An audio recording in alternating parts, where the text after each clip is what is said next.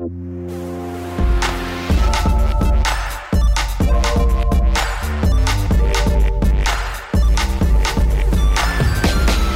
Ihr hört Rush, den Gaming-Podcast von Giga Games und Detektor FM. Wir nehmen Spiele ernst und sprechen heute über LGBTQI-Themen und Repräsentation in Videospielen. Fragen uns also, was queere Games sein können oder was das Queere an ihnen ist, sprechen über ihre Historie und auch über ja, queere Charaktere, die eher gelungen oder eher nicht gelungen sind. Ich bin Christian Eichler von Detektor FM. Und ich bin Stefan Otto von Giga Games und wir haben einen Gast äh, heute bei uns, der sich jetzt einfach selbst vorstellen darf. Moin, äh, Jan Staurenberg. Ich bin äh, Kurator der Ausstellung Rainbow Arcade, die im Dezember im Schwulen Museum eröffnet wird. Die erste Ausstellung weltweit, die sich mit der Geschichte von queeren Videospielen beschäftigt. Und äh, im Schulmuseum mache ich daneben ein bisschen Pressearbeit. Das Schulmuseum ist bei uns in Berlin, muss man vielleicht noch mit dazu sagen, weil das nicht jeder weiß. Ja, wir sind ähm, auf dieses Thema gekommen, ja, weil wir einfach mal drüber äh, sprechen wollten. Aber Stefan, ihr habt auch de, eine Themenwoche dazu gemacht, ne? Ist auch noch gar nicht so lange her, oder? So lange sagst du jetzt so in deinem jugendlichen Leichtsinn. Gefühlt ist sie, gefühlt ist sie ewig her. Ja. Ähm, war auf jeden Fall im Jahre 2017, also nicht im aktuellen Jahr, aber da hatten wir äh, tatsächlich ähm, ganz viele unterschiedliche Themen. Äh, zum Beispiel natürlich einfach irgendwie so mal eine Aufzählung, welche äh, Videospiele denn LGBTQI überhaupt zum Thema haben. Wir haben über eine WoW-Gilde geschrieben geschrieben, die ähm, Brothers in Arms, die sich zur Aufgabe gemacht hat, vor allem Menschen aus der Community sozusagen zu unterstützen und aufzunehmen. Wir haben uns äh, mal mit den Sims auseinandergesetzt, die ja schon seit jeher sozusagen irgendwie ja, homosexuelle Paarungen in irgendeiner Art und Weise quasi ermöglichen. Und wir haben uns zum Beispiel auch mal die Geschichte von Nintendo angeschaut, die ja ähm, rückblickend betrachtet schon immer sehr wie kann man sagen, progressiv mit dem Thema umgegangen sind. Genau, und das, äh, das alles, also es sind, äh, sind alles Themen, die uns natürlich irgendwie bei äh, Giga Games am Herzen liegen, weil sie relevant sind und weil eben Spiele nicht nur aus Shootern bestehen, sondern auch aus ganz vielem mehr. Ja, und hoffentlich bald aus mehr äh, LGBTQI-Shootern zum Beispiel, ne? Weiß ich, ist mir jetzt gar keiner eingefallen eigentlich. Ne? Ein Rainbow-Shooter. Das wäre auch mal interessant. Ja, oder vielleicht wäre, also klar, es wäre auch mal spannend, wenn halt eben einer dieser Hauptcharaktere in so einem Shooter-Spiel tatsächlich ganz äh, offen, aber ungezwungen aus der Community stammen würde. Jan, willst du noch mal kurz erzählen, wie ihr ähm, auf die Idee zu der Ausstellung gekommen seid? Ähm, wir haben im Schwulenmuseum seit einer Weile ähm, die äh, Strategie, auch in queere Repräsentationen, queere Spuren der Geschichte von Popkultur nachzuspüren. Da gab es vor einer Weile bereits eine Ausstellung, die sich mit Comicbüchern auseinandergesetzt hat, was ja auch eine extrem reiche Geschichte hat. Ähm, und dort waren dann Videospiele der nächste logische Schritt im Endeffekt. Und ähm, da das Thema bis jetzt auch noch nicht gar nicht so aufgegriffen wurde, ähm, gab es dann natürlich ein bisschen mehr Recherchearbeit. Aber ähm, wir haben uns im Endeffekt dann für das Thema entschieden, weil wir auch gesehen haben, okay, Videospiele sind eigentlich einer der äh, wirklich unerforschten Kulturträger, eines der jüngsten und unerforschtesten Kulturträger überhaupt. Ähm, es gibt zwar ein Computerspielemuseum in äh, Deutschland, aber wir haben uns nicht so wirklich gesellschaftlich mit der Populärkultur und dessen Geschichte von Videospielen beschäftigt. Und deshalb gibt es dort eine gigantische Lehrstelle, sowohl aus einer queer, äh, queeren Geschichtsschreibung als auch aus einer Kulturgeschichtsschreibung. Und diese Lehrstelle fanden wir so spannend, dass wir sie auf jeden Fall in einer Ausstellung füllen wollten. Zur Ausstellung kommen wir dann gleich noch. Bevor wir hier aber anfangen, über das Thema so richtig äh, zu sprechen und ein bisschen tiefer in die Materie reinzugehen, finde ich, wir sollten, oder finden wir, wir sollten ein bisschen abgrenzen, ein bisschen transparent machen, wie wir jetzt über dieses Thema überhaupt sprechen wollen, auch mit welchen Worten und so weiter. Und ähm, da muss ich erstmal kurz zwei Anmerkungen machen. Einmal, es ist schade, aber wir haben keine Frauenstimmen in dieser Folge. Natürlich haben bei euch im Schwulen Museum auch eben Frauen an der Kuration dieser Ausstellung mit äh, gearbeitet. Ich habe in Vorbereitung auch viele Texte gelesen, auch von Frauen ähm, zu diesem Thema, aber leider jetzt kurzfristig dann doch niemanden fürs Interview bekommen. Äh, queere Stimmen haben wir natürlich trotzdem und ich will auch noch mal sagen, ähm, weil ich auch denke, das muss man auch irgendwie transparent machen, dass ich ähm, mich selbst als Cis-Mann und als Hetero identifiziere. Also einer natürlich so ein bisschen von außen auf diese Thematik gucke, aber andererseits ist natürlich auch gerade wichtig, dass sich Cis- und Hetero-Männer mit dieser äh, Thematik beschäftigen. Aber das ähm, wollte ich nur sagen, damit äh, jetzt die Hörer vielleicht ein bisschen besser einordnen können, was ich dann später erzähle. Hetero Frauen dürfen sich übrigens auch sehr gerne damit auseinandersetzen.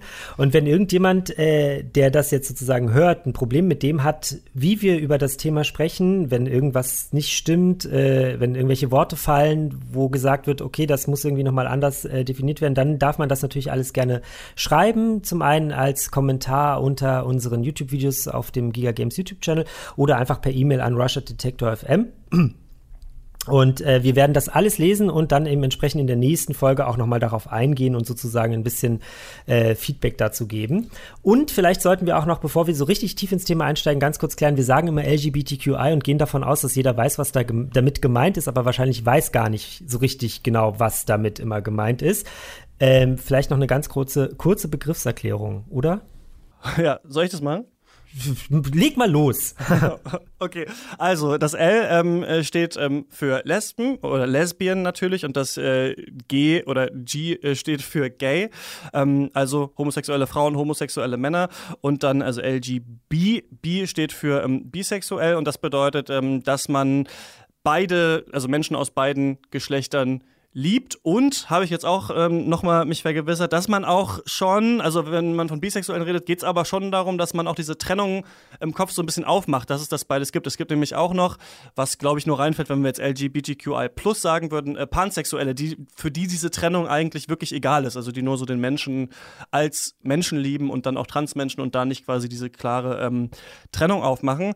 Und ähm, das T, also LGBT, steht für Transgender und das äh, sind einfach Menschen, die sich quasi nicht mit dem Geschlecht identifizieren, äh, das sie bei der Geburt zugeteilt bekommen haben von der Gesellschaft. Transgender heißt aber nicht, dass man, äh, weiß ich nicht, eine Ge Geschlechtsanpassungs-OP machen muss oder dass man bestimmte sexuelle Vorlieben hat oder sowas. Das bedeutet erstmal nur, man ja, identifiziert sich nicht mit dem Geschlecht, ähm, was man zugeteilt bekommen hat, als man in diese Gesellschaft gekommen ist. Dann gibt es noch das Q bei LGBTQ I. Ähm, das äh, steht für queer, ist ein Oberbegriff. Und da gibt es ja jetzt, hier Jan, dein, dein Stichwort, da gibt es äh, in der Community ja selbst auch immer wieder quasi Diskussion darüber, was der Begriff nun am Ende eigentlich bedeutet und umfasst. Kurz. oh Gott, ganz kurz. Ähm, queer ist ein Begriff, der eigentlich aus den USA kommt, der vor, eigentlich damals ein Schmähbegriff war, ähm, dort dann positiv übernommen wurde und eigentlich vor allem Aussätzige benannt hatte. Also es waren dann eben nicht nur Homosexuelle, die den Begriff verwendet hatten, ähm, aber die Subkultur hat das sehr, sehr schnell übernommen. Und mittlerweile wird queer eigentlich in den USA als ein Schirmbegriff für alle möglichen Geschlechtsidentitäten und Lebensentwürfe gefasst, die jenseits von Heterosexualität und Cissexualität sind. Ähm, in Europa ist es ein bisschen schwieriger. Da wird der Begriff vor allem als eher so ein eben Begriff aus dem amerikanischen Sprachraum verwendet aber zum Beispiel auch wir in der Ausstellung verwenden den Begriff Queer Game History, ähm, queere Videospielgeschichte einfach. Ja. Ähm, heißt, wir könnten auch uns das Ganze kurz machen und nicht LGBTQI sagen, sondern einfach nur queer sagen die ganze Zeit. Könnten wir machen, wird natürlich auch bestimmte theoretische Diskussionen äh, vom Zaun brechen, aber ich bin mir ziemlich sicher, dass ich häufiger queer heute sagen werde als LGBTQIA+. Das ist die ganz lange Variante dann. Das I vielleicht noch ganz kurz, ähm, weil A und Plus hat ähm, Christian ja schon erklärt, das I ist äh, intersexual, das sind äh, sozusagen die Menschen, bei denen das äh, Geschlecht bei der Geburt nicht eindeutig identifiziert wurde. Genau.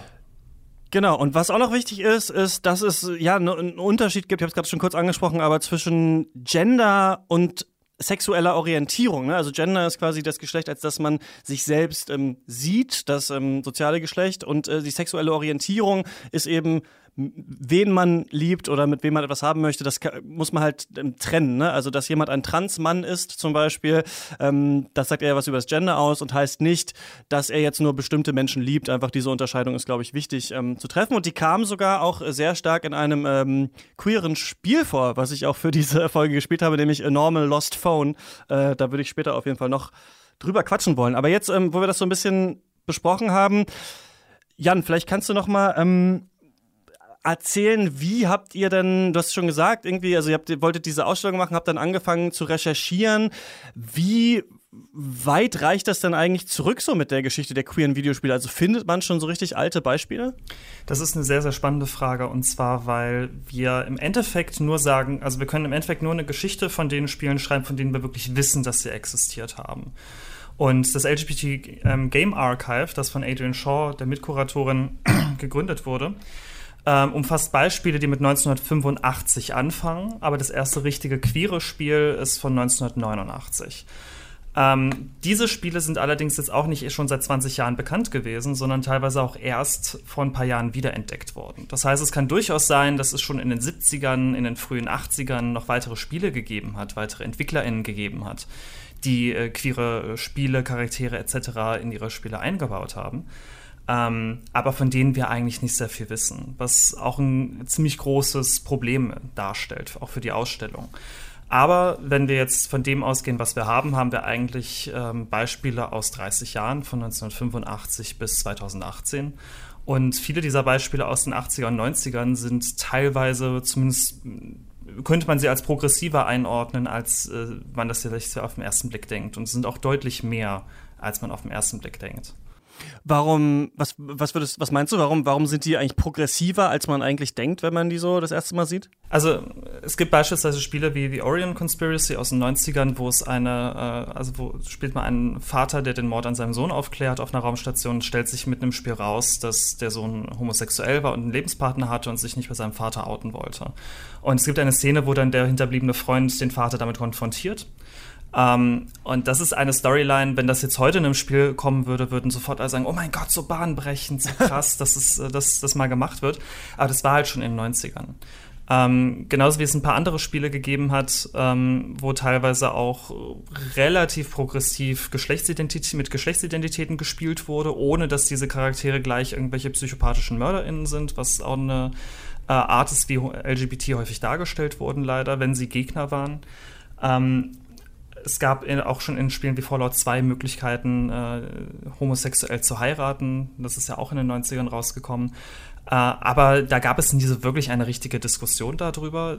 die Art, wie damals auch über solche Inhalte in Spielen diskutiert wurde, war ja auch eine vollkommen andere als äh, das jetzt beispielsweise heute der Fall ist, weil heute jeder Inhalt, jeder Trailer, wo irgendwie eine Andeutung ist, sofort natürlich in allen Foren seziert wird und sofort natürlich auch als eine Repräsentation äh, gesehen wird, gefeiert wird oder wenn es eben nicht der Fall ist, auch kritisiert wird.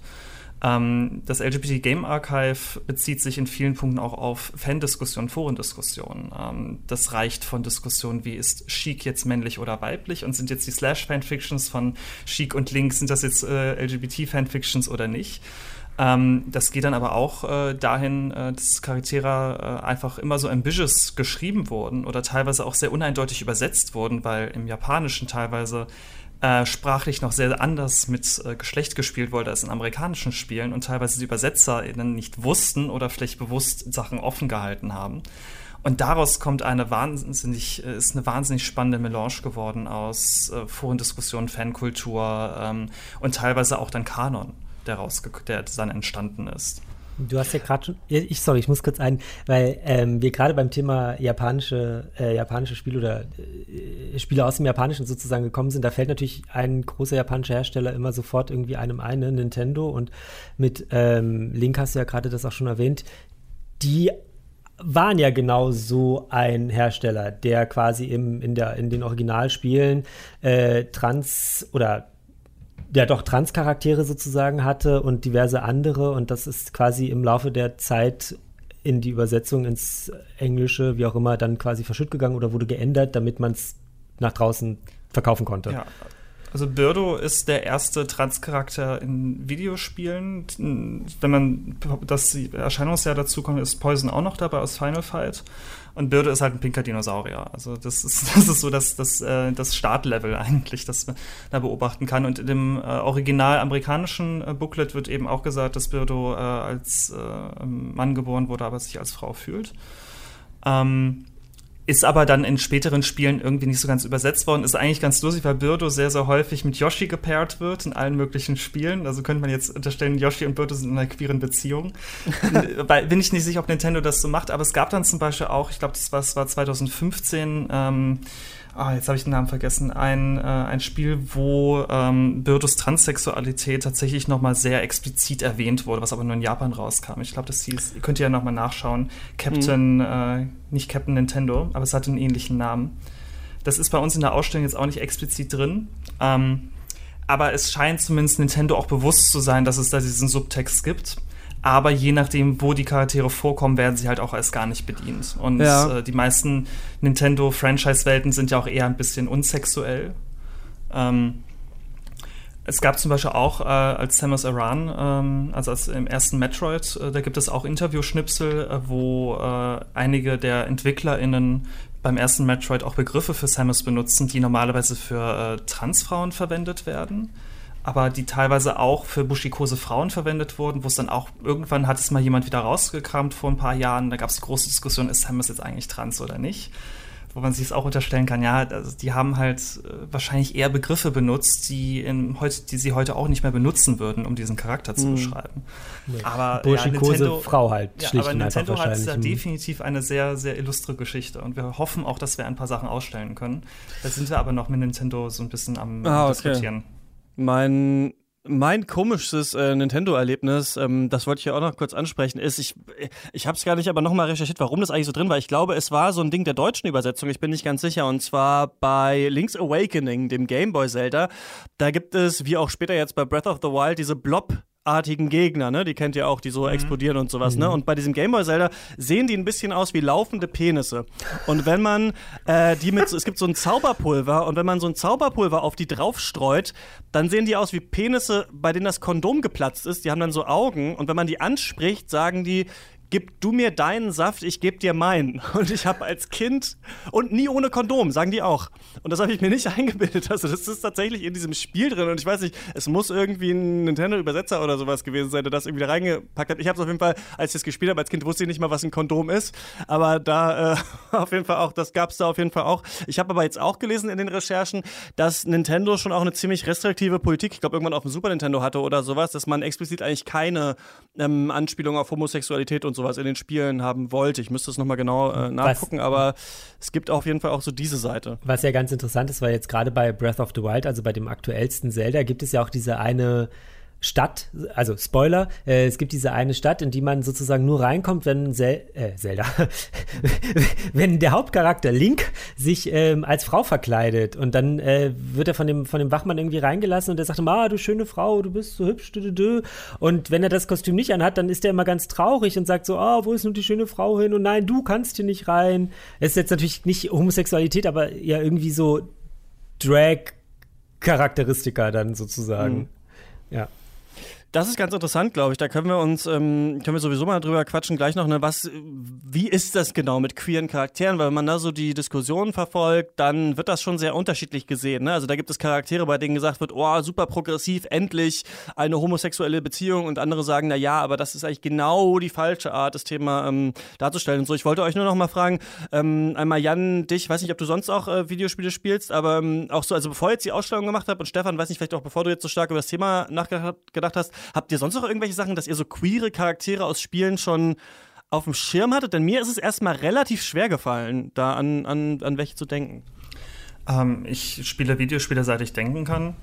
Ähm, und ich habe mich damals schon bei äh, Legend of Zelda äh, Ocarina of Time gefragt, ob Sheik jetzt eigentlich männlich ist oder weiblich ja. ist. Das, das, da war ich ein bisschen irritiert, aber da war ich halt noch ein bisschen jünger. Ähm, dann was mir sehr stark in Erinnerung geblieben ist, weil es auch relativ nah an meinem Coming Out war, war Persona 4 und die Storyline von Kanji Tatsumi, wo er, er mit seiner Männlichkeit, äh, also der Charakter hat äh, größere Schwierigkeiten, auf seine Männlichkeit äh, klarzukommen, weil er eigentlich auch gerne strickt und irgendwie auch Dinge mag, die aus seiner Sicht eher Frauen mögen. Und äh, eine Manifestierung von seinem Unterbewusstsein ist halt ein nackter Mann in, einem, in einer Sauna, der den die ganze Zeit so sagt, ah, bitte akzeptiert mich, oh mein Gott. Und ähm, das war, ich, ich fand das mega stark. Ich, äh, das hat mich auch sehr, sehr beeindruckt, dass diese Storyline so auch in, übersetzt wurde, übernommen wurde. Heute würde man vielleicht sagen, ja, es hätte expliziter sein müssen. Ähm, aber ähm, das ist auf jeden Fall etwas, was ich dann auch stark auf dem Schirm gehabt habe und was für mich äh, auch wirklich wichtig gewesen ist auf, eine, auf diese Art und Weise. Auch wenn ich den Charakter danach nie benutzt habe, weil er nicht so gut war. Aber äh, die Storyline und dieses ganze, okay, man muss äh, sich selbst akzeptieren, andere Menschen müssen einen akzeptieren. Es ist nicht schlimm äh, anzuerkennen, dass man anders ist oder dass man nicht so ist wie die anderen.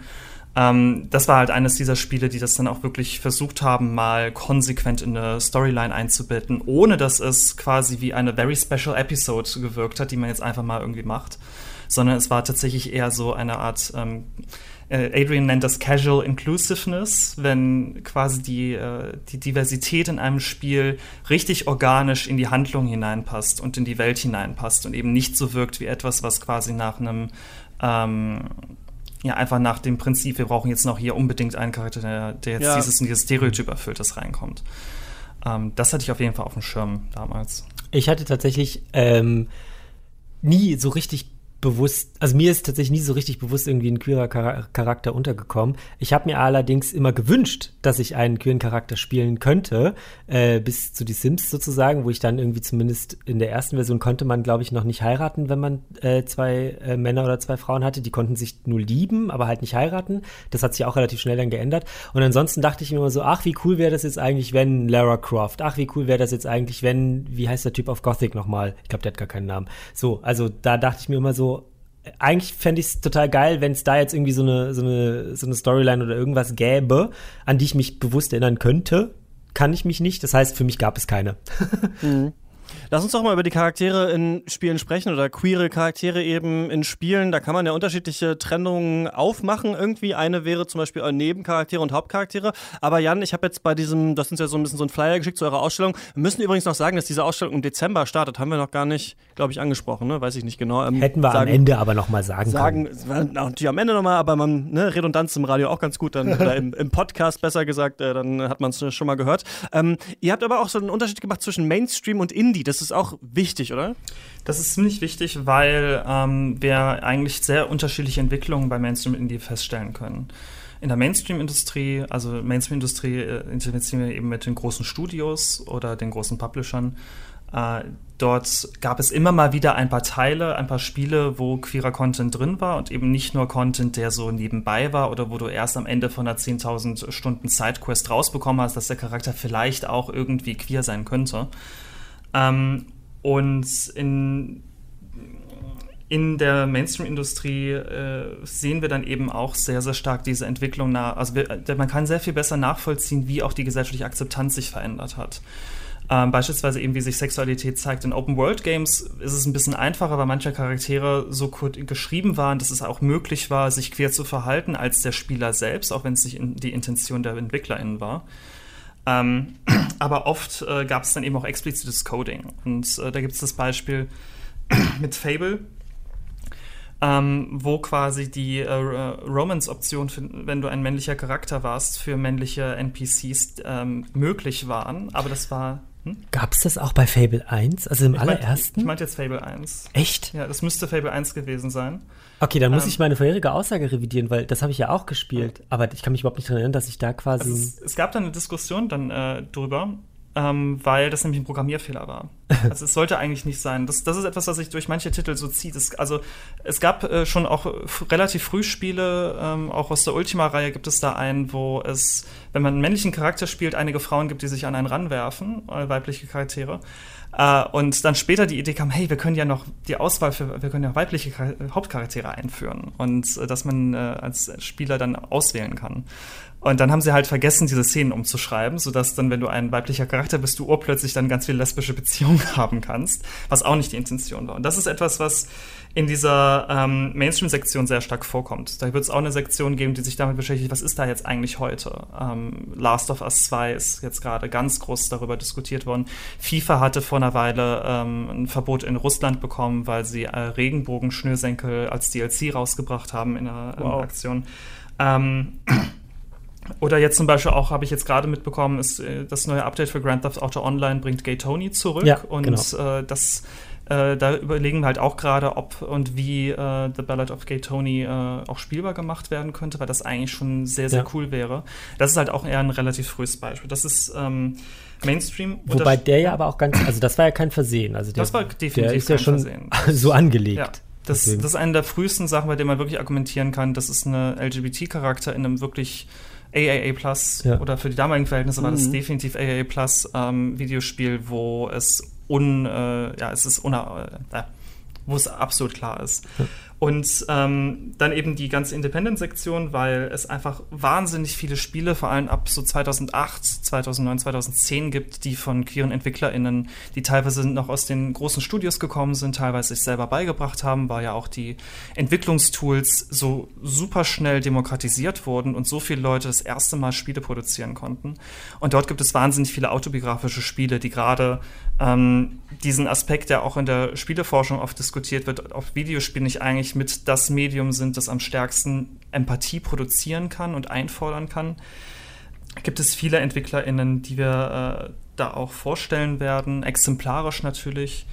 Und äh, das sind Spiele, die setzen sich mit ähm, Cis-Passing zum Beispiel auseinander. Also dass Trans-Menschen äh, quasi versuchen, oder dass es einige Transmenschen gibt, die versuchen, in der Öffentlichkeit nicht explizit als trans wahrgenommen zu werden, sondern eben als eine Cis-Person, als eine Person, die eben niemals ähm, quasi äh, das Gefühl hat, ist das Geschlecht, was ihr zur Geburt zugeordnet wurde, nicht das ist, äh, was sie eigentlich ist.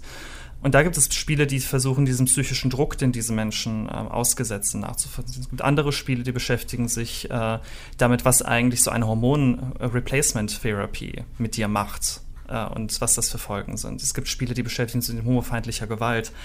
Und das ist ein ganz, ganz großes Sammelsurium. Und dann gibt es natürlich noch so ein paar andere schöne Spiele. Ähm, Dominic Pamplemousse zum Beispiel ist ein Stop-Motion-Detektiv äh, äh, Clay Animation Musical äh, mit queeren Charakteren. Es ist, es ist sehr, sehr lustig. Und natürlich gibt es dort auch noch so ein paar weitere Beispiele. Und ähm, in dieser ganzen Independent-Szene gibt es eben eine äh, sehr, sehr andere Art, mit diesem Thema umzugehen. Und das, was wir auch beobachtet haben, eine in oft Punkten sehr viel selbstverständlichere Art, beziehungsweise eine viel, viel offensiv politischere Art. Ja, ja, das finde ich total spannend. Du hast jetzt eigentlich schon diese beiden, also oder man sieht eigentlich in dieser Trennung Indie und Mainstream schon auch so zwei verschiedene Arten mit dem Thema Queerness umzugehen. Und was ja schon sehr oft eigentlich die Mainstream-Welt macht, ist einfach ähm, zu sagen, wir packen auch irgendwo hier noch einen queeren Charakter mit rein. Also es werden halt so queere Nebencharaktere in Spielen. Ne? Und ähm, da sagt auch äh, die Trans-Entwicklerin Anna Anthropy dazu, dass es auch nur so ein, also wenn, im schlimmsten Fall wird zum Beispiel Homosexualität Homosexualität einfach nur so eine Box, die man checkt beim Charakter und dann ist es halt so und fertig.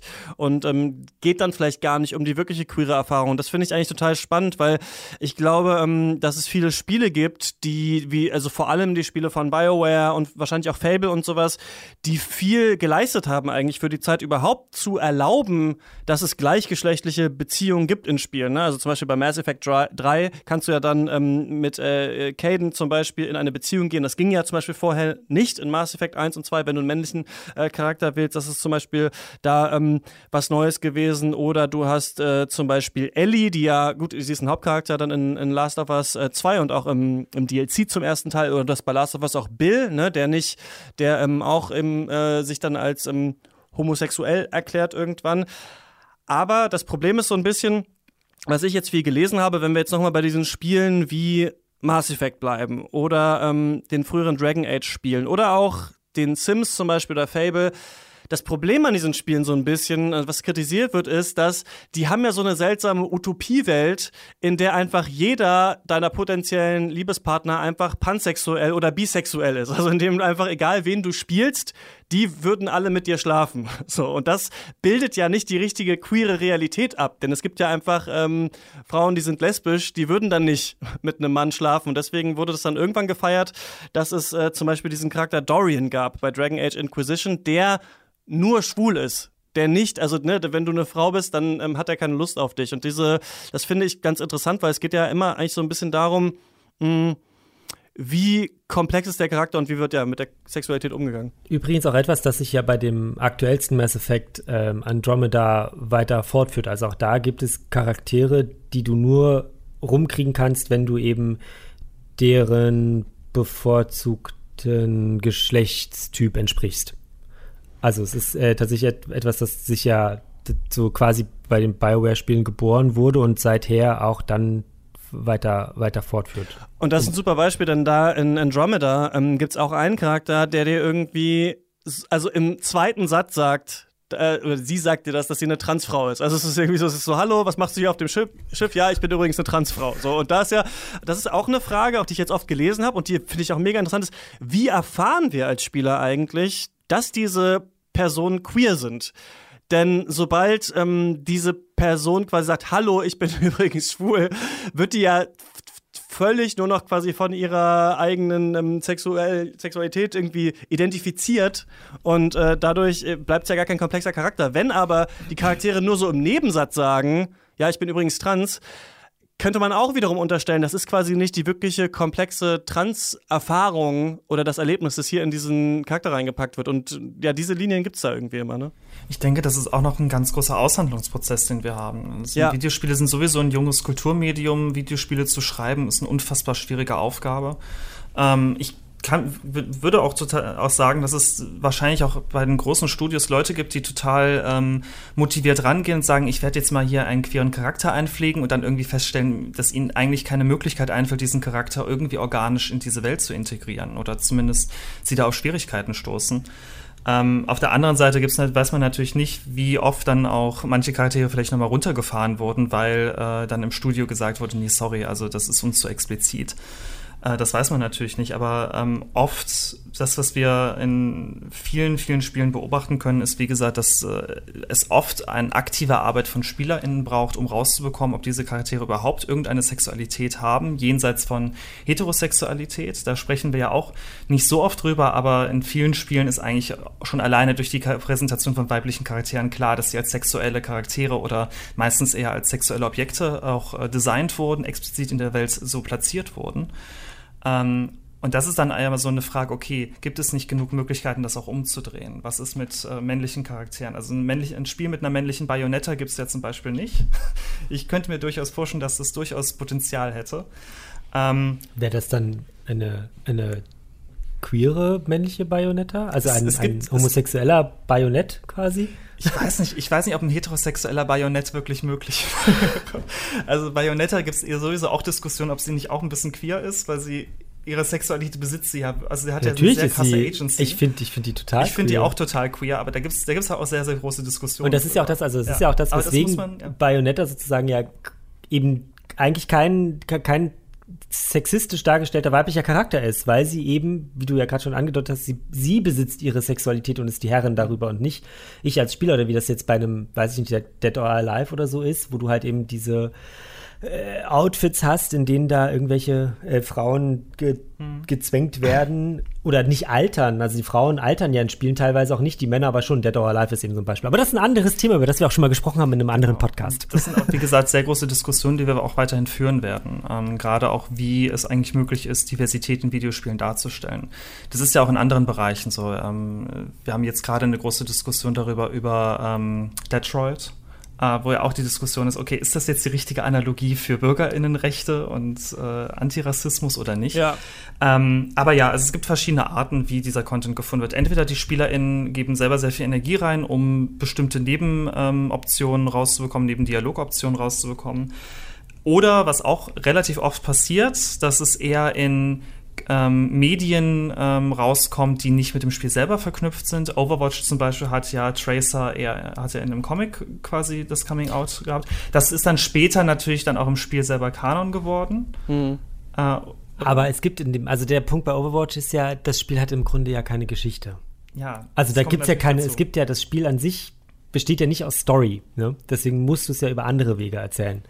Aber genau, das sehe ich schon auf jeden Fall auch zu kritisieren. Ne? Also ja. zum Beispiel, was für mich eigentlich ein super Beispiel ist, kommt nicht aus der Videospielwelt, aber ich habe da mal so einen geilen Tweet, der hat das so lustig zusammengefasst. Ich weiß aber nicht mehr genau, wie der ging, aber jemand, der das ja ganz stark macht, sein eigenes Werk oder vor allem auch nachträglich vielleicht interessanter zu machen, weil er queere Themen einbaut, ist J.K. Rowling mit Harry Potter, die dann irgendwie so nach acht Büchern oder sieben Büchern sagt, Dumbledore, Dumbledore war übrigens schwul. Was cool ist, auf eine Art, finde ich, dass sie das macht und der, dem Charakter eine neue Dimension gibt. Aber da denke ich mir auch so, ey, das hättest du auch in einem der sieben Bücher schreiben können. Da hättest Aber du, glaube ich, äh, schwulen Kids irgendwie einen größeren Dienst erwiesen. Und das finde ich halt manchmal auch so ein bisschen, wenn man es dann irgendwo so versteckt und dann so, ah, übrigens, Tracer ist übrigens, ähm, ist übrigens äh, homosexuell. Ich finde es ein bisschen feige tatsächlich. Aber ist klar, du kannst es natürlich jetzt nicht drüber schreiben. Also du kannst ja nicht 40 Charaktere haben, die heißen alle normal und dann heißt die eine irgendwie Gay Tracer oder so. Das verstehe ich auch. Aber ich finde, das muss schon irgendwie anders gehen. Bei Gay Tony funktioniert es auch. Ähm,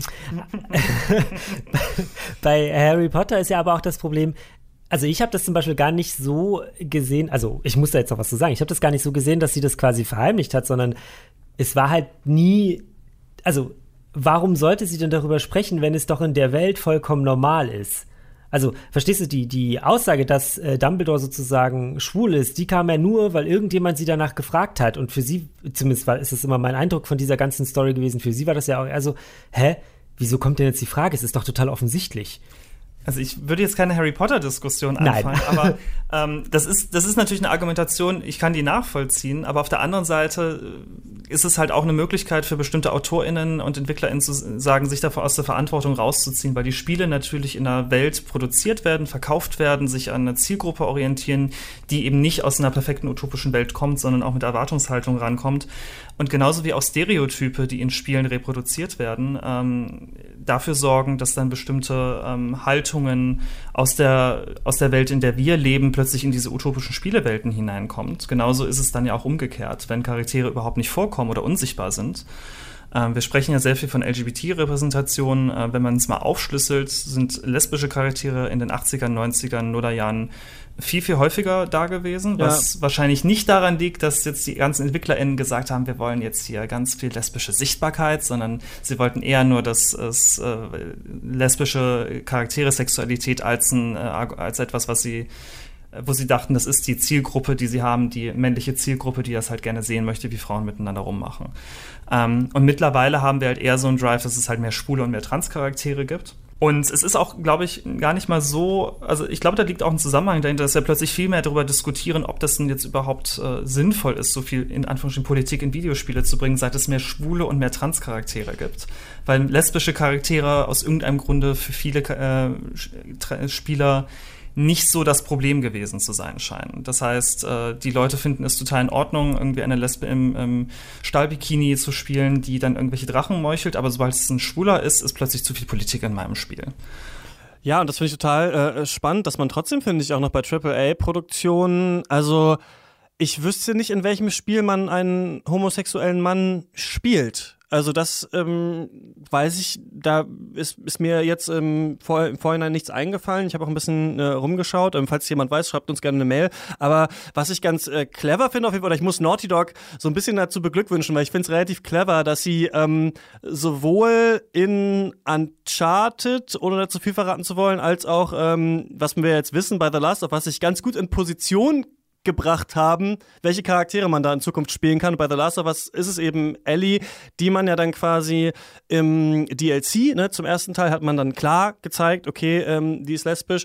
Und jetzt im zweiten Teil haben sie das halt ganz stark im Trailer auf der E3 gemacht. Also die haben es auf jeden Fall hinbekommen, dass es überhaupt so ist. Aber, und dass sie auch ähm, klar auch dazu steht. Ein anderes Spiel zum Beispiel, Life is Strange. Ich habe jetzt Before the Storm nicht gespielt, das ja, glaube ich, viel stärker in diese Richtung geht. Aber der erste Teil, da gibt es ja auch als die Möglichkeit, als Sam ähm, Chloe zu küssen, was auch manche als problematisch ansehen, weil es quasi ja keine Entscheidung ist, ähm, lesbisch zu sein oder nicht. Ne? So deswegen ähm, habe ich da auch Kritik zugelesen, aber da sehe ich das auch so. Also da hast du auf jeden Fall auch diese Sachen. Und dann kannst du natürlich einen, einen schwulen Mann spielen in Spielen, in denen dir das äh, freigestellt wird. Ne? Mass Effect oder sowas kannst du es natürlich roleplayen.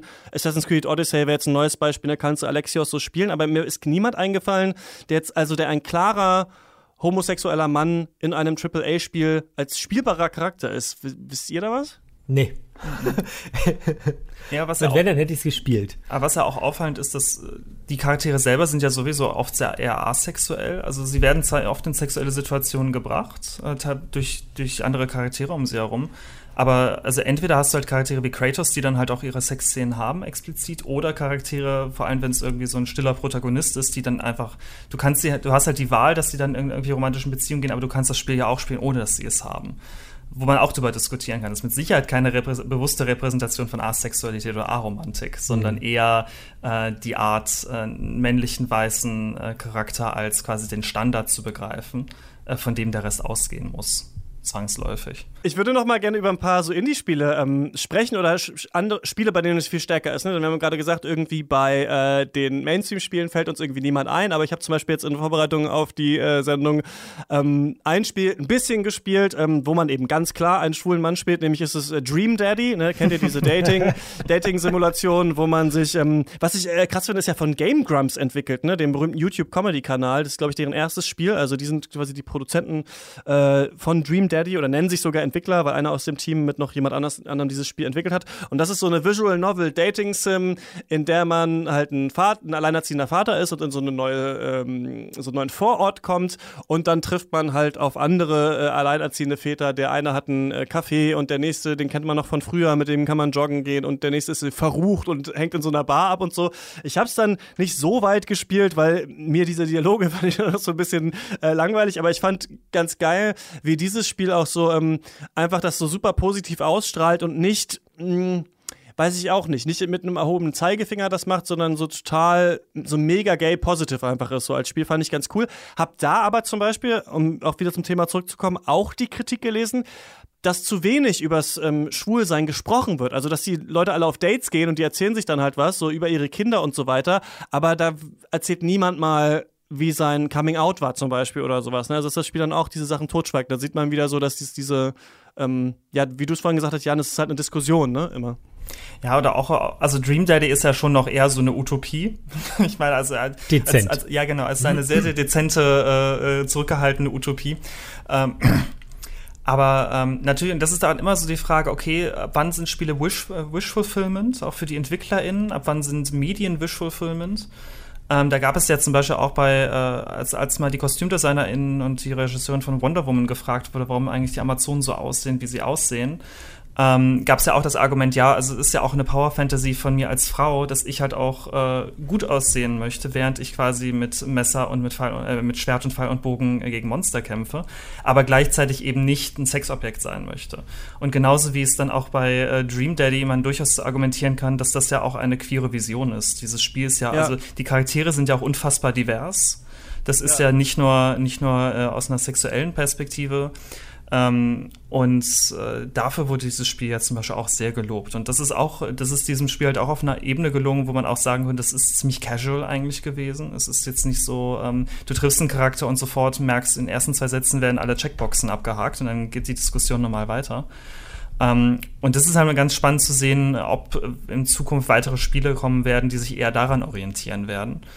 Ähm, oder ob es dann nicht auch mal Spiele geben wird, die sich dann auch mit äh, anderen Lebenserfahrungen von LGBT auseinandersetzen. Beispielsweise eben äh, zum Beispiel Liebeskummer, weil man sich in einen heterosexuellen Mann verliebt oder weil sich eine Frau in eine heterosexuelle Frau verliebt. Ähm, das ist ja auch etwas, was viele äh, LGBT kennen. Ähm, was zum Beispiel etwas ist, wo ähm, es durchaus Potenzial gäbe, darüber auch ähm, autobiografische Spiele zu schreiben. Ja, Du hast ja so, was hast du vorhin gesagt? Spiele sind irgendwie eine, die beste Empathiemaschine oder so? Also es gibt, also es gibt halt einige Medienforscher, die sagen, Videospiele sind eigentlich das Medium, das am stärksten geeignet ist, um äh, für Empathie zu sorgen.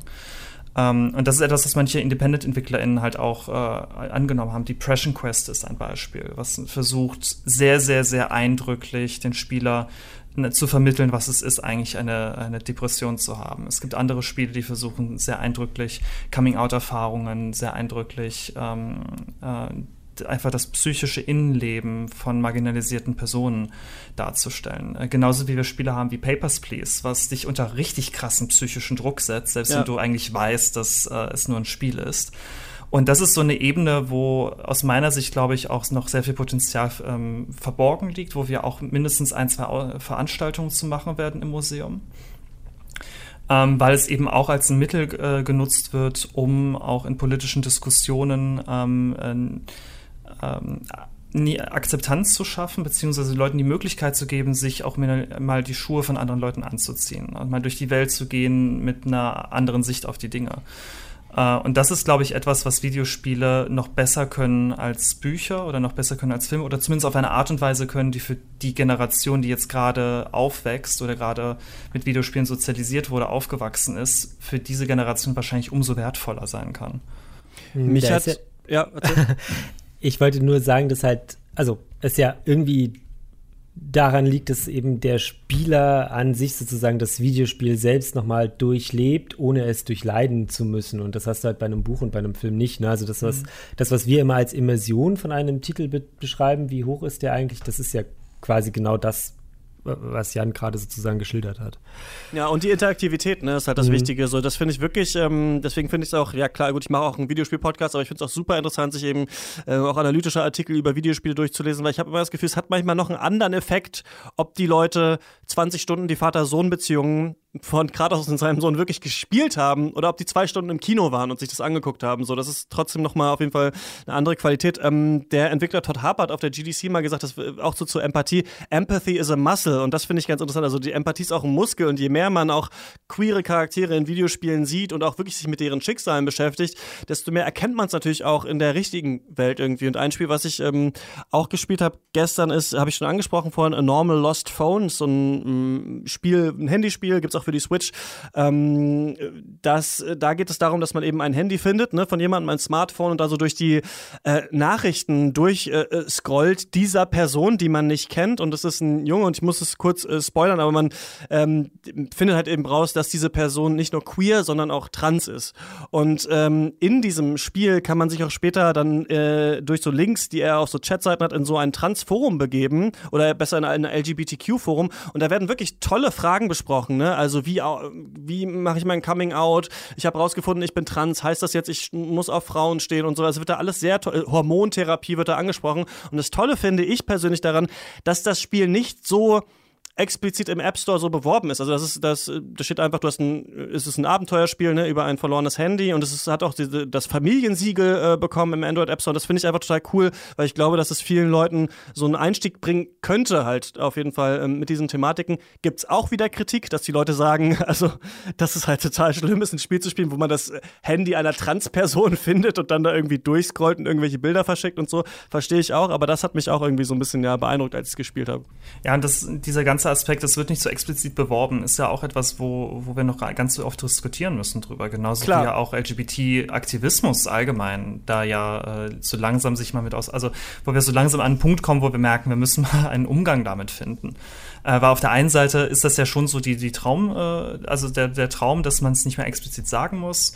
Genauso wie ich jetzt bei äh, Spielen wie, äh, bei Filmen wie Love Simon jetzt sagen will, das ist eigentlich ein, äh, das ist eigentlich ein romantische, also so eine, so eine romantische Komödie und nicht eine queere romantische Komödie. Ähm, weil damit natürlich auch so das Versprechen von äh, einer vollkommenen Akzeptanz verbunden ist. Ähm, aber natürlich gerade in Bewerbungskontexten stellt sich ja auch die Frage, ist, liegt es jetzt daran, dass der jetzt so ein super, dass da jetzt ähm, in der Bewerbung ein super aufgeklärtes, progressives Verständnis von Geschlechtsidentität und von gesellschaftlicher Normalität drin steckt?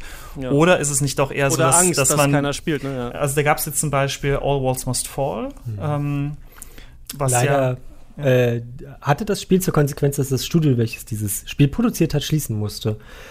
Aber das lag nicht daran, dass es queere Charaktere gab. Nein, aber es lag daran, dass ja. es sich halt nicht verkauft hat. Genau, also es, es war ein Spiel, das halt vor allem in, äh, eigentlich in Nachtclubs in einem futuristischen äh, Berlin gespielt hat. Diese Nachtclubs waren im Endeffekt super schwul.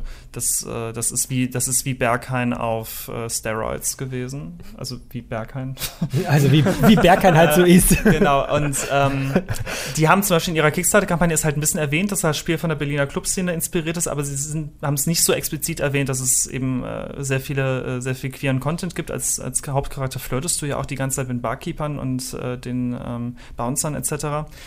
Und da gab es dann natürlich auch Diskussionen, okay, äh, warum wurde es jetzt nicht so explizit gemacht? Ähm, ich bin da persönlich ein bisschen zwiegespalten, aber ich denke halt auch oft, die Tatsache, dass wir halt so extrem leidenschaftlich über Videospiele diskutieren, zeigt im Endeffekt auch, dass wir dieses Medium ernst nehmen und dass wir dieses Medium wertschätzen. Denn wenn wir dieses Medium nicht wertschätzen würden, würden wir nicht so viel Energie und Zeit da rein investieren. Und wenn wir nicht glauben würden, dass dieses Medium ähm, auch die Mühe wert ist, die wir damit verbinden und die Emotionen wert sind, dann ähm, würden wir auch, glaube ich, nicht mit so einer Leidenschaft versuchen oder so viele Leute mit so einer Leidenschaft versuchen, dieses Medium besser zu machen aus ihrer Sicht. Also du würdest sagen, in, in der Hinsicht so, der Diskurs ist schon mal auf jeden Fall ein, ein Fortschritt und ähm, dass jetzt jemand sagt zum Beispiel, A Normal Lost Phone hätte auf jeden Fall als Transspiel beworben werden müssen und dann jemand anders was dagegen sagt, das ist eigentlich schon mal besser, als dass wir gar nicht darüber diskutieren. Es ist auf jeden Fall besser, als wir gar nicht darüber sprechen und es ist auf jeden Fall auch eine andere Situation, als wir noch vor ein paar Jahren hatten, wo es ja kurz durch äh, Gamergate etc. so aussah, dass wir wahrscheinlich jetzt erstmal die nächsten Jahre gar nicht mehr drüber reden. Ähm, aber es hat sich einfach gezeigt, es gibt einfach einen sehr großen Anteil von Leuten, die ähm, ein aufgeklärteres Verständnis von auch Polit Politiken haben, von Repräsentation haben, ähm, als man noch vor ein paar Jahren befürchten konnte, auch, bei, auch in den Entwicklungsstudios. Ich meine, ähm, seit Anita Sarkeesian ihre Analyse zu sexistischen Tropes in Videospielen rausgebracht hat, hat sich in vielen Studios tatsächlich das Writing verändert. Es gibt AutorInnen, die bedanken sich bei ihr äh, dafür, dass sie quasi nochmal dafür gesorgt, dass sie ihr Skript zwar nochmal komplett ändern mussten, aber sie sagen jetzt halt, das Skript ist dafür viel besser geworden. Und das, das ist, ist ja super, auch was Schönes. Das wollte ich gerade sagen. Das ist eine super ein, Überleitung von ein dir. Ein super Stichwort. ähm, wie das in den Entwicklerstudios aussieht, denn ich habe mit Alan Kudicho gesprochen, der ist ähm, auch ein queerer ähm, Entwickler, ähm, Lead Game Designer bei Wuga in Berlin und äh, mit ihm habe ich genau darüber gequatscht, ähm, wie sieht es eigentlich da aus und ähm, ja, wie sieht er, er so diese ganze Thematik und das können wir uns jetzt mal anhören. Eine äh, Sache müssen wir da aber vorher noch sagen. Das Interview jetzt wird auf Englisch sein. Ähm, ich habe ein bisschen länger mit ihm gequatscht, so ungefähr zehn Minuten. Und ähm, wir hätten das auch overvoicen können. Also es hätte noch jemand das auf Deutsch einsprechen können. Aber das wäre, glaube ich, so ein bisschen Overkill gewesen, sich da jetzt zehn Minuten lang übersetzte Antworten anzuhören. Deswegen haben wir uns für folgenden Schritt entschieden. Ihr könnt ein Transkript auf Deutsch dieses Interviews einfach bei äh, Giga Games in einem YouTube-Video, also in der YouTube-Beschreibung nachlesen oder im Online-Artikel zum Podcast auf Detektor FM. Also wenn ihr detektor.fm slash rush oben in den Browser eingebt. Äh, da kommt ihr dann ähm, zur aktuellen äh, Podcast-Folge. Ähm, da könnt ihr dann das Interview lesen oder auch in den Podcast-Notes zum Beispiel auf eurem Smartphone. Ne? Also wenn ihr gerade in einer Podcast-App das hört, dann könnt ihr da auch das transkribierte Interview lesen. Oder bei YouTube. Ihr findet dann auch unter dem Podcast die Zeitmarken und dann könnt ihr dieses Interview, falls ihr jetzt eben keinen Bock habt auf ein englisches Interview, einfach überspringen. Das ist jetzt, glaube ich, die smarteste Lösung. Aber jetzt geht's erstmal zum Interview. I'm here with Alan Kudicio, lead designer at Wuga Games in Berlin. Hi, how are you? Hi, I'm great. How are you? I'm fine. Uh, thanks so much um, for doing this talk. First up, I would like to ask you, um, like, could you tell me about the company you're working for, and then what game are you currently working on? Okay, so thanks for having me. I currently work for Wuga, which is uh, a big casual games or mobile games uh, developer we focus on um, uh, hidden object games, um, puzzle games, and uh, currently, since uh, a bit, our focus is narrative games, so games that have story in it. This podcast episode is about queer games or about LGBTQI topics in video games, and I feel that this topic is being discussed more now, or there's more characters that identify as queer in games. What's your um, perspective on that from inside the industry? Yeah, so I definitely agree. Uh, I think this is a topic, and um, uh, it's it's growing, it's becoming bigger, and uh, I think you can see a similar trend with, like, for instance, uh, sexism and the role of women. So many of these topics where I mean, anything that was minority was not really discussed at the beginning. And I feel there's an interesting parallelism between what's happening in the real world. So, you know, you go back to the 70s, 80s, it wasn't really much of a topic, like gay rights were not really much of a topic. And, uh, and then you see as uh, just how like um, gay rights are becoming more and more of a topic. On one hand, in, the, in let's say the real world, uh, they are becoming uh, more visible, and uh, LGBT characters and themes are becoming more visible within the games as well, and in the companies, gaming companies, and so on. So the um, maybe the, like the gaming world kind of mirrors the like real world, but it always takes a couple of years or sometimes decades? Yeah, you could say so. I feel like an interesting element to add as well is like the whole explosion of, uh, of indie games. I think it has um, allowed so many people to express themselves in all sorts of ways. So before you had a monopoly of very large companies uh, making uh, mainstream games, now you have like a more nuanced market in which you have like uh, small, mid-sized companies as well, even individuals coming up with their games, which means that minorities, um, uh, which were previously maybe more on the sides, on the fringes, have more of a voice. But additionally to, I find that something is happening within large companies as well with employees. I mean, the la- I mean, the current company I'm working at, for instance, we are around 200 employees, and uh, we do have like an LGBT group. We speak about the topic. You know, now there's um, uh, Pride coming soon here in Berlin. You know, uh, Christopher Day, and we've organized an official event, and we're going to be gathering together and going together. So, you know, visibility is happening within companies as well. So it's, it kind of goes both ways, externally, internally, and it's good. What would you think? What could game developers or studios or heads of studios do to make this um, atmosphere at the workplace better for for queer people or just for lots of different yeah. people? So definitely, I would say I can. Of course, it's e- easier for me to speak about you know queer people because of my experiences. Although I'm black as well, so I could add that element in theory. In theory. But I'll say one thing would be always never to assume that everything is good and that if you don't speak about it if no one speaks about it then it means that there's no issue. I think that's a problem you see very often. Is like oh we don't have any discrimination issues because you know, no one ever said anything no one comments so it's fine. So it's always important to assume that uh, you have to proactively show that everything is good. So say like hey we're open as a company. We are we, we love diversity. We think diversity is a good thing. It makes us uh, a better company. It enriches not just the company but the products that come out from the company itself. Okay, so you have to kind of also actively tell your employees that they can like talk to you about things that are not right, for example, at the workplace, because otherwise, then um, maybe they're too scared also to voice their complaints. Uh, yes, uh, I, I totally agree. So that would be so uh, to show. I mean, first for me, from a from a recruitment point of view, if I, as an LGBT person, go to your website and see like, hey, we're really open to uh, uh, everybody, people from you know all walks of life, all colors, all sexual orientation, all identities, and so on. Uh, and we have this video of us at Gay Pride and doing this and doing that. You know, it's just it really sends like a different message from just not saying anything not saying anything could be like yeah it's like lottery. Maybe it's good maybe it's not good you know. And i, I can think about an example recently of um, a friend um, lgbt game developer who applied for a quite large company in europe. And then during the interviews um, uh, he got asked do you have a wife? You know it's not even do you have a partner? But do you have a wife? And he as a as a gay person uh, was was quite surprised and you know and, and hurt and was like okay then probably like it's not like uh, you know it's you can live with these things but like nowadays you know it, as these companies that are becoming more sensitive to this topic like why would you want to work for someone who doesn't care? Um, i would like also to talk about games. Are there any games that you have played that you think have done this really well like in, incorporating a queer perspective? Yeah so i think luckily there's quite a few now so I totally want to mention a game called Kepa in the Castro because it's the very first game, uh, very first LGBT game from 1989. It was thought to be lost. Actually the research on like LGBT games a while ago and held some talks.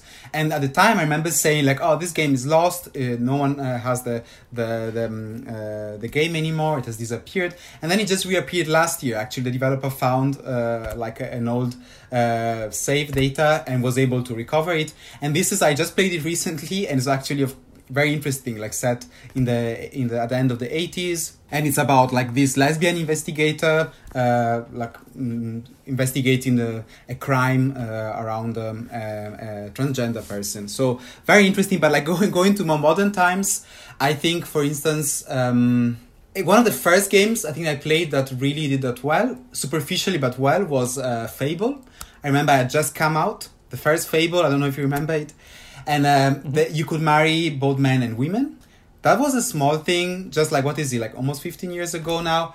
But for me, it was great because I just come out. I was just trying to normalize being gay, and uh, this super cool big game had like the chance to you know to marry either gender. And then I think if I'm think if I have to think about just a really good one in general, then Mass Effect games uh, would come in mind, because it just made you feel like it was natural. Like there was no uh, there was no no like token it wasn't a token option to be uh, queer. It was just natural. Like characters were uh, had like different types of relationships with each other and yeah it just made sense. Um, some people criticize especially mass effect and the fable games because in those games kind of um, if you pick a man and want to uh, and and are dating a man, then they can have a relationship. And if you pick a woman and date that man, then they can also have a relationship. So, so kind of every character in those games is pansexual or bisexual. There are no characters that are only gay or only lesbian. Is this like a point of critique that you can understand? So I definitely can understand it and see where it's coming from. And I think it's good to keep on pushing the boundaries and always asking for more. But I think within that historical context and where we're where we're coming from is great. So I think they really deserve credit. But then next game, if next games try to tackle this and go more specifically into like making it more nuanced and more realistic, you know, some uh, having more characters that you just cannot date, you know, maybe more asexual characters, you know, who knows? Great, you know, it's it's, it's uh, so I I can see where they're coming from, but I I think that you know we need to move on in steps. So personally, it's not something we criticize in the game. Is there um, maybe a game where you thought that it didn't really work? There was maybe a queer character that you felt was kind of like badly designed? I can think about I think a whole genre, unfortunately. Uh, like I grew up playing a lot of uh, JRPGs, you know, Japanese uh, role playing games, and um, I love them. You know, games such as Final Fantasy uh, and so on. But there is unfortunately a trope, a stereotype which is used uh, a lot, and is this one of uh, it has been called the CCV lane. So uh, these baddies, bad bad guy, usually they're like guys uh, that appear very effeminate, and uh, they're definitely queer, sometimes even flirty. Uh, and they're evil, and they're corrupt, and they're vain, and sometimes mad. They're crazy, and this is very much, very much comes from like um, it's it, it, comes from like a more macho element of Japanese society in which uh, the you know men need to be not too much into aesthetics and uh, more straightforward and you know and and being more feminine and into beauty and so on. It's something corrupt, you know. It's it's so it's that's something very sad because I love uh, many of those games but then, especially growing up and becoming more aware of discrimination and stereotypes, I've started looking more critically, and, and still a lot of Japanese games do that. Um, one last thing I would like to ask you is, as a queer um, developer, how would do you think about like bringing like your perspective into games, or are doing that as uh, at Wooga? Yeah, so I think for me it's a lot about uh, just reminding people because I find uh, you know, I'm an optimist in general, and I you know I believe in you know the good good faith, good nature of people, and very often many of these uh, uh, issues in games in the products appear because of people just not thinking real issues through, and especially if you have like everybody around you the same let's say you know white straight males. You create these echo chambers in which like everybody's saying the same thing and you don't realize there's other perspectives. So for me like just bringing another point of view it's very important. And very often that's enough. Once you mention but hmm there's like i don't know 50 characters none of them is queer. It's like oh yeah and people just realize you know and no one actually sat down and went we're not going to have queer characters you know or we're not going to have like any person of color. It's just more like people are not aware. They don't raise uh, the topic. So uh, what i uh, how i see it personally is a lot about like educating informing people pointing things out. And that's why i think like the best um, lgbt characters very often they're just like normal characters that happen to be lgbt because then of course you can go to the opposite of like trying so hard. Is so now we need to have like a drag queen that is this and it's like I love drag queens. Don't get me wrong, but this uh, is like it's like this is the only LGBT character you have in 100 characters, then it's like you know. Uh, then that's risky as well. So you need to find a balance. And very often, I find a good trick is just like mixing character backgrounds. Like uh, for instance, first thinking about characters and then going like, oh, actually, this one is queer, this one is not, and just mixing it up. And then you realize you weren't like creating these stereotypes. Soweit also mein Gespräch ähm, mit Alan. Total interessant. Ich fand es total spannend, dass er sagt, dass man das ähm, auch richtig forcieren muss, auch als Entwickler, ne, dass ähm, LGBTQI auch Leute sich ähm, wohlfühlen im Unternehmen und dass auch diese Perspektiven mit in die Spiele reinkommen. Jan, wie ist es denn? Ihr habt euch ja äh, für das Museum auch mit ähm, LGBTQI oder mit ähm, queeren Themen auch in der Games-Industrie ähm, beschäftigt. Was, was waren da so Erkenntnisse?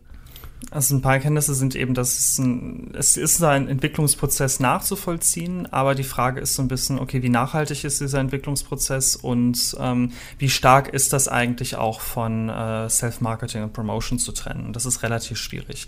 Natürlich gibt es einige Studios, wo es sehr, sehr ähm, also auch äh, EntwicklerInnen, AutorInnen gibt, die sehr offen damit umgehen. Also wir haben jetzt mit Naughty Dog, ist, Naughty Dog ist jetzt das allerbeste Beispiel dafür, wo ähm, ähm, der, der Autor ja auch explizit sagt, je mehr wir eigentlich also je mehr jetzt äh, sich Leute darüber aufregen, dass wir LGBT reinbringen, desto äh, diverser werden unsere Spiele. Ähm, das ist natürlich ein Positivbeispiel. Auf der anderen Seite gibt es natürlich auch Spiele, ähm, und das ist, glaube ich, generell das, also ich meine, es gibt immer zum CSD das Argument, oder sind jetzt diese ganzen Unternehmen, einmal die Woche sind sie jetzt so regenbogenfarbig, aber wie sieht es eigentlich mit den Leuten im Alltag aus? Und gerade in der Games-Industrie gibt es ja noch ganz andere Faktoren, die äh, natürlich Menschen, die in marginalisierten Positionen sind, nochmal anders betreffen. Ich meine, äh, Crunch, Crunchworking, ähm, dass äh, Überstunden nicht bezahlt werden, dass äh, so getan wird, als sei das, muss man ja alles dafür, als müsste man alles opfern, damit man in einem Entwicklungsstudio teilhaben kann, an dem Spiel mitarbeiten kann. Ähm, das ist dann natürlich alles ein ganz, ganz großer Komplex, ob das jetzt ein Ort ist, wo ich mich frei entfalten kann und wo es auch in Ordnung ist, ähm, wenn ich jetzt mal erwähne, dass ich eine Freundin habe als Frau zum Beispiel. Ähm, aber was wir auf jeden Fall nachvollziehen können in dieser Ausstellung ähm, und was wir auch da darstellen werden, ist, dass es auf jeden Fall ähm, eine andere Art mittlerweile gibt, in diesen Studios damit umzugehen, dass viele Studios verstanden haben, dass es nicht reicht, es einfach nicht anzusprechen, sondern dass sie sich zumindest irgendwie positionieren müssen. Und dass die meisten Studios auch verstanden haben, dass es ähm, unter den EntwicklerInnen, die sie haben, sehr, sehr viel mehr LGBT gibt, als sie es eigentlich gedacht haben und dass natürlich die Bedürfnisse von diesen äh, MitarbeiterInnen ähm, zu achten etwas ist, wo sie mehr oder weniger nicht mehr wirklich drum herum kommen können und ganz zu schweigen davon von den Fans auch.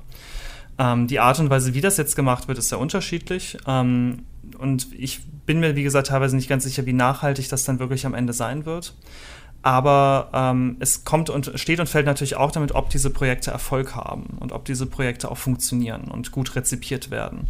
Und äh, deshalb haben natürlich auch gerade die Momente, wo in wirklich AAA Plus Spielen queerer Content äh, nach, nach vorne gestellt wird, queere EntwicklerInnen nach vorne gestellt werden, sind dann natürlich auch unfassbare Gelegenheiten zu demonstrieren, dass es halt auch wirklich äh, einem, dass es auch wirklich an jeder einzelnen Ecke von der Spieleproduktion die Menschen davon profitieren, dass das Unternehmen auch davon profitiert, dass diese Charaktere, dass diese EntwicklerInnen in diesem Punkt nicht ähm, sich verstecken müssen, sondern dass es eben im Gegenteil etwas sehr, sehr Positives ist. Ähm, und da kommen wir dann natürlich in so, jetzt natürlich in äh, LGBT-Kontexten, wir haben jetzt 40 Jahre CSD, die ersten CSDs in Berlin waren antikapitalistisch, gibt es natürlich da jetzt auch noch genug Diskussionen zu. Ähm, aber das, was wir eben beobachten können, ist okay. Also anscheinend haben wir jetzt ein bestimmtes Level erreicht oder einige ähm, Unternehmen haben dieses Level erreicht. Ähm, und jetzt bleibt halt die Frage, bleibt es dabei oder ähm, was sind die ganz konkreten Folgen auch fürs Miteinander, auch in der Fan-Community? Was und wie gehen auch Unternehmen dann damit um, wenn sie vielleicht wirklich mal Flak von einer anderen Seite bekommen und aufgefordert werden, sich von bestimmten Personen zu trennen? Ähm, da wissen wir jetzt auch, da gibt es jetzt nicht so viele Beispiele seit Gamergate. Gamergate haben einige Unternehmen sehr gut überstanden, auch mit sehr, sehr klaren Solidaritätsadressen. Aber ähm, das äh, Toleranz, Emanzipation, Akzeptanz sind keine monolithischen Werke, die in der Gegend rumstehen, sondern es sind Dinge, an denen täglich gearbeitet werden muss. Und das gilt innerhalb von der Industrie wie auch außerhalb der Industrie tagtäglich. Hm. Schönes Schlusswort. Ähm, was gibt's denn noch? Das wäre die allerletzte Frage, ich habe, noch für coole Spieletipps, die du so hast, die man sich vielleicht noch mal reinziehen könnte, vielleicht auch die äh, Hörer, ähm, wo das Thema cool aufgegriffen wird. Also was ich jetzt gerade auf der Liste habe, was ich leider nicht mehr geschafft habe zu spielen, ist Butterfly Soup, ist glaube ich letztes Jahr rausgekommen, wo es um so ähm, ganz viele ähm, asiatische Frauen oder Kids geht, die ähm, in so einer Baseballmannschaft sind in den USA und alle queer sind und irgendwie miteinander rumhängen, Baseball spielen und äh, sich gegenseitig daten. Das sieht total ähm, cool aus auf jeden Fall. Das werde ich mir, ähm, glaube ich, mal geben dann nach dieser Folge. Was habt ihr noch so, was hast du noch so für Kuriositäten aufgetan oder einfach für coole Sachen? Also auf jeden Fall sehr cool ist äh, Caper and the Castro, wie gesagt, von 1989. Das ist jetzt gerade erst im September wieder entdeckt worden, beziehungsweise die Diskette wurde wieder entdeckt, als wir die Ausstellung... Hat Alan auch angesprochen im Interview genau. übrigens. Ja, der war, ja. der war auch großer Fan. Also als, als, wir, als wir die Ausstellung geplant haben, gingen wir davon aus, dieses Spiel können wir nicht zeigen. Jetzt werden wir es zeigen können und es ist im Internet Archive für alle Leute spielbar. Es ist jetzt nicht der Komplex, das komplexeste Point-and-Click-Adventure, aber es ist auf jeden Fall ein krasses Zeitdokument. Ähm, was ich persönlich auch, äh, also was mir zumindest sehr in Erinnerung geblieben ist, ist Genital Jousting. ähm, das ist auf jeden Fall etwas für Menschen, die vielleicht nicht so viel nachdenken oder vielleicht auch gar nicht nachdenken möchten, was sie da gerade spielen. Wobei die, das, die, die ähm, Story der, also das, das, das, Spiel hat einen, einen Story-Mode und der ist gar nicht so schlecht. Ich ja, müsste jetzt kurz nachgucken. Das ist halt so ein bisschen so eine Geschichte von irgendwie Romeo und Romeo. Wir haben den natürlich getestet und ich glaube, wir haben dem Ganzen sogar irgendwie eine 7,5 oder eine 8 gegeben. Und das ist ja schon äh, durchaus auch eine, äh, eine Marke. Es ist halt irgendwie unterhaltsam und witzig, aber ich glaube jetzt nicht so super krass tiefgründig, ne? Also am Ende. Ja. Das Leben und Leiden des jungen Penis so haben wir es genannt. Äh, getestet wurde es und man kann den Test lesen bei Giga Games, also das Leben und Leiden des jungen Penises hat eine 7 bekommen. Ja, aber es ist äh, auf jeden Fall kurzweilig so. Ja, kurzweilig ist es auf jeden Fall. Was, was ich persönlich äh, auch in Vorbereitung für die Ausstellung gespielt habe, ist Elixir von ähm, Sawyer Street.